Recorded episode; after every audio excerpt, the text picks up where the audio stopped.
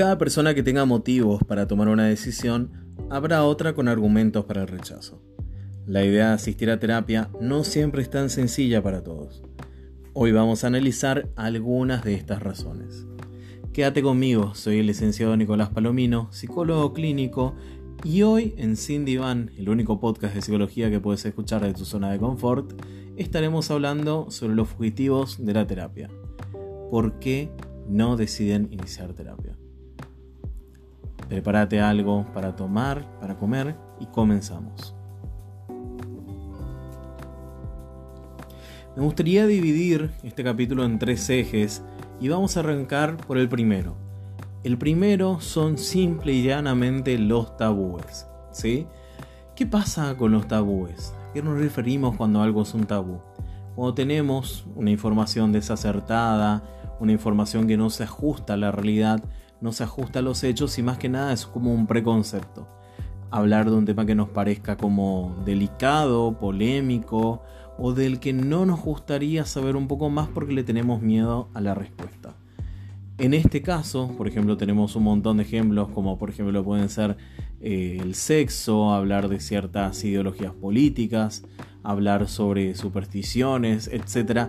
Todo lo que medianamente yo pudiera sentir que estoy desinformado y que de repente no tendría una opinión formada o simplemente no me interesa, me repele hablar sobre esto. Y esto es lo que muchas veces pasa con algunas personas cuando hablamos de la terapia. Ya sea terapia individual, ya sea terapia de pareja, ya sea consejería en sexología, ya sea psicología deportiva, ya sea psicología infantil, etcétera, en el vasto abanico de opciones que tenemos dentro de la psicoterapia. Muchos tabúes básicamente van formados por la creencia de que la psicología no es una ciencia hecha y derecha. Es un grave error, pero también tiene sus fundamentos. Durante mucho tiempo se vio que la psicología era ejercida por personas que no tenían los fundamentos científicos suficientes como para ejercer o llamarse como una ciencia. ¿sí? De ahí, por ejemplo, tenemos distintos ejemplos dentro de la evolución de esta ciencia, como pudieron ser eh, la frenología, la psicomagia, también otros aspectos que básicamente se basaban en la fisiología de la persona para determinar su carácter, su conducta, así como también muchos que lo llevaron más para un plano eh, supersticioso, metafísico, que no corresponde con una ciencia hecha y derecha, una disciplina que esté en constante crecimiento y el tema de la investigación y la práctica. Entonces, de ahí que muchas veces las personas piensen, no, pero la psicología es para los locos. No, pero si me voy con la psicóloga o con el psicólogo, eh, no me estaría tratando seriamente y mira, yo no estoy para hablar eh, sobre temas que, no tienen ninguna relevancia en mi vida. Yo no estoy para hablar de repente qué pasó con mis padres y por qué eh, lo que hicieron mis padres en 1972 tiene algo que ver con quién soy yo ahora. ¿Se entiende? Me fui un poco lejos del tiempo, la verdad. 1972 medio que... Pero bueno, el punto es este. Existen muchos tabúes con respecto a la práctica de la psicología y la gran parte de ellos están basados en la desinformación. De repente, no conocer cuáles son algunas técnicas meramente científicas que se aplican en la psicología hoy en día, ya sean distintas corrientes. ¿sí? Todo esto, ¿por qué es tan importante? Porque si yo no sé cómo es la práctica en la psicología, si yo no sé cuál es el manejo, naturalmente que voy a tener mis reservas. Si estoy pensando que de repente la psicóloga me va a tirar las cartas o me va a tratar de leer eh, ciertos comportamientos, ciertos gestos y que me estaría haciendo una interpretación en base de eso, hasta lo más esotérico, lo más metafísico, como puede ser el tema de pensar eh, la psicóloga me va a leer la mente, naturalmente que voy a tener mis reservas a la hora de decidir o no iniciar una terapia. Cuando en realidad con lo que te vas a encontrar es una persona que te va a escuchar, no te va a juzgar, con la que te vas a reír, con la que vas a desenmarañar ciertas cuestiones también dentro de tu pensamiento, tu comportamiento, tu afectividad, ¿verdad? Que te van a ayudar a ver una manera distinta de solucionar los problemas cotidianos o incluso aquellos que ahora mismo están siendo muy importantes para vos y también a prevenir que estos vuelvan a ocurrir. Ese es el primer eje que quería tratar con ustedes hoy. El tema de los tabúes. Segundo, están los miedos un poquito más fundamentados. Y acá me quiero basar especialmente en quienes anteriormente pasaron por otro proceso terapéutico que no tuvo los mejores resultados, que capaz no cumplió con las expectativas o de entrada no fue algo meramente científico. Acá tenemos muchos casos donde de repente alguien dice, yo me fui a la primera sesión, lo que me hizo este profesional fue tomarme un test, ya sea cual sea el test, y decirme en esa primera sesión, sin escucharme, sin hablar conmigo, que yo tenía un trastorno. O peor, tenía dos, o peor, tenía tres, o simplemente ya estaba contactando con la gente del, de un hospital psiquiátrico para llevarme ahí. Ven, a eso es a lo que me refiero. Claro está que con lo último exageré un poco, pero así lo siente mucha gente.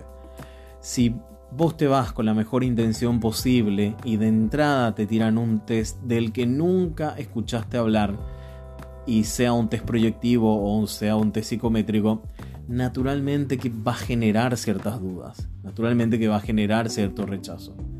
¿Sí? La terapia, para que funcione bien, no se puede basar netamente en la toma de test, sino que también necesita, por sobre todo, una observación, una anamnesis que permita dilucidar de una mejor manera todo lo que el consultante tiene para decirnos, todo lo que el consultante actualmente necesita sacar de adentro y poder analizarlo en manos de un profesional. Otro aspecto, claro está, es simplemente llegué, no me recibieron bien, la persona que me atendió me citó para dentro de mucho tiempo después y evidentemente esto no se pudo cerrar en un proceso terapéutico. Tuve una sesión después de tres días, después tuve la siguiente a dos semanas, después a un mes. Y evidentemente que así no se pueden lograr resultados, y mucho menos si también el trabajo terapéutico se basa netamente al consultorio. Claro está que de esto hablamos muchas veces cuando dejamos consignas o tareas o como el profesional lo quiera llamar, que son los trabajos para la cotidianidad. ¿Cómo puede esta persona ir aplicando lo que va viendo en consulta en su día a día, en base a los requerimientos que va teniendo actualmente? Todo esto se fundamenta y es el segundo eje por el cual una persona decidiría no hacer terapia, sea del modo que sea. Y por último, y esto es algo que, de lo que vine hablando hace un tiempo, y que incluso pensé dedicarle un capítulo aparte, que son las ganancias secundarias. Y acá no estamos hablando de algo económico, no estamos hablando de algo de reputación ni nada por el estilo, si son de repente cuando un problema inintencionalmente está trayendo cierto beneficio para la persona. Mantener este problema por el cual podría venir a consulta en realidad le representa una ganancia. Yo sé que todo esto suena hasta descabellado, eh, impensado, pero créanme que a medida que lo vayamos desarrollando va a tener mucho más sentido para todos ustedes. Si está familiarizado o familiarizada con el término, puede que ya sepas algunas cosas que voy a decir, pero igual te invito a que te quedes que seguramente vas a descubrir algún aspecto más sobre este tema tan interesante. Básicamente, acá lo que estamos viendo es que una persona decide mantener una situación problemática que le está quitando mucho, le está restando en su día a día, solamente por el beneficio que le pueda traer. Acá tenemos un tema bastante delicado, bastante controvertido porque evidentemente costaría mucho sacar esta información a la persona que ya es consciente de lo que está haciendo en consulta. Sería muy difícil preguntar a una persona o cuanto menos chocante o cuanto menos motivo de que la persona abandone la sala del consultorio, el preguntar, este problema que estás atravesando, ¿qué tiene de bueno? ¿Qué te está dando? ¿sí?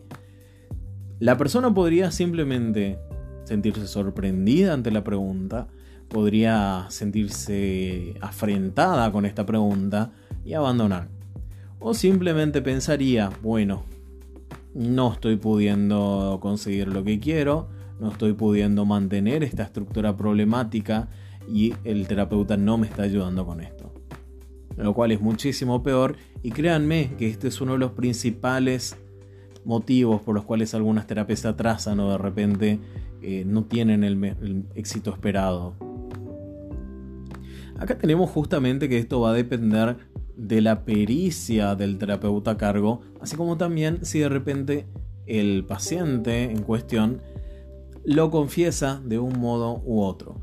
¿Cómo puede ser esto? De repente, desde que la gente de mi entorno se dio cuenta eh, que tengo depresión, están mucho más conmigo, lo cual me parece algo muy lindo. Me parece algo que yo estuve esperando tanto tiempo. ¿Qué podría pasar acá? Que de repente esta persona en cuestión que tiene un diagnóstico de depresión y que no necesariamente sea un diagnóstico actualizado, ¿verdad? Estaría pensando, capaz que si mantengo este ciclo, la gente que me importa, la gente que me rodea, va a seguir cerca de mí. Por lo cual, ¿qué es lo que hago? Queriendo o no, estoy manteniendo un círculo altamente nocivo para mí. ¿Sí? Cuando de repente lo único que se podría hacer es cambiar las pautas de interacción que tienen entre sí y darse cuenta de que una persona del entorno no solamente necesita acompañamiento cuando está pasando por un mal momento, sino también cuando está pasando por un buen momento. ¿sí? Que la convivencia es diaria y que la convivencia no se ajusta netamente, no, no necesita estar siempre afín a un mal momento. Acá lo que tenemos es que esto fácilmente deriva en manipulación. Por ejemplo, una persona puede estar plenamente consciente de que está envuelta en una relación traumática, en una relación de violencia, y decidir no salir de esto porque recibe algún beneficio afectivo, porque recibe algún beneficio económico porque tiene eh, bien presente la promesa de un mejor futuro o de un bienestar que le haya proveído esta persona que ejerce la violencia contra ella. Esto ocurre mucho, ocurre y mucho. Y acá aparecen un montón de fantasmas, por decirlo mal y pronto, de las terapias que son la, la dependencia emocional, los ciclos de violencia, las ilusiones, también tener de repente las idealizaciones, obsesiones, entre tantas más.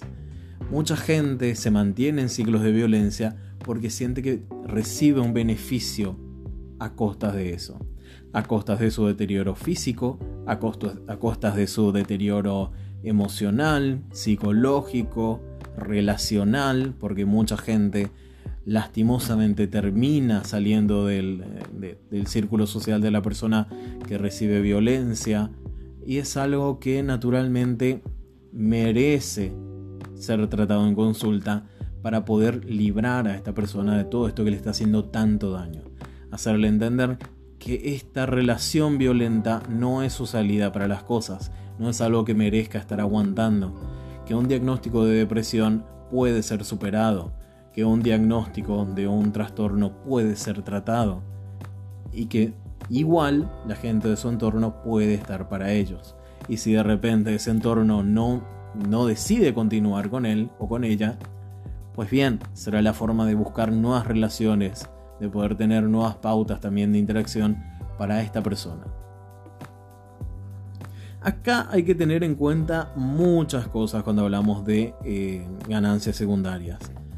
Primeramente es cuáles son algunos motivos por los cuales una persona podría tener este tipo de comportamientos. Primeramente tenemos el de evitar ser responsables de nuestras propias acciones. Por ejemplo, acá qué es lo que tenemos. Decir, por ejemplo, yo tengo un trastorno de ansiedad. Y a lo mejor, y que ocurre muchas veces, esto hay que decirlo, no siempre los diagnósticos que muchas personas reciben fueron tratados de una manera bien hecha, bien realizada, ¿sí? Mediante una rigurosa batería de test, mediante una rigurosa observación, anamnesis y posterior terapia, donde se hayan podido esclarecer todos los detalles y ver si es un diagnóstico fiable. ¿Qué pasa con esto? De repente una persona con este diagnóstico, tengo un diagnóstico de ansiedad, podría aprovechar ese supuesto diagnóstico o sentir incluso de que padece este trastorno y decir, por ejemplo, no me, no me grites, por más que te estoy gritando, eh, yo tengo un diagnóstico de ansiedad. Esto sería bárbaro, sería horrible, yo sé lo que estás pensando, pero ocurre. De hecho, mucha gente asiste a consulta diciendo, no puedo hablar más con esta persona, porque lo primero que me dice, cuando incluso sabe que está haciendo mal, es, no me grites porque a mí me hace mal se escudan en un supuesto diagnóstico y que muchas veces cuando también hacemos la consulta con esta persona nos damos cuenta de que no existe este diagnóstico, de que hay alguna otra, alguna otra circunstancia, algún otro factor que se haya podido hacer pasar por un diagnóstico de algún trastorno, sea cual sea. ¿sí? Entonces, ahí nuevamente que tenemos el tema de la manipulación que les citaba hace unos minutos.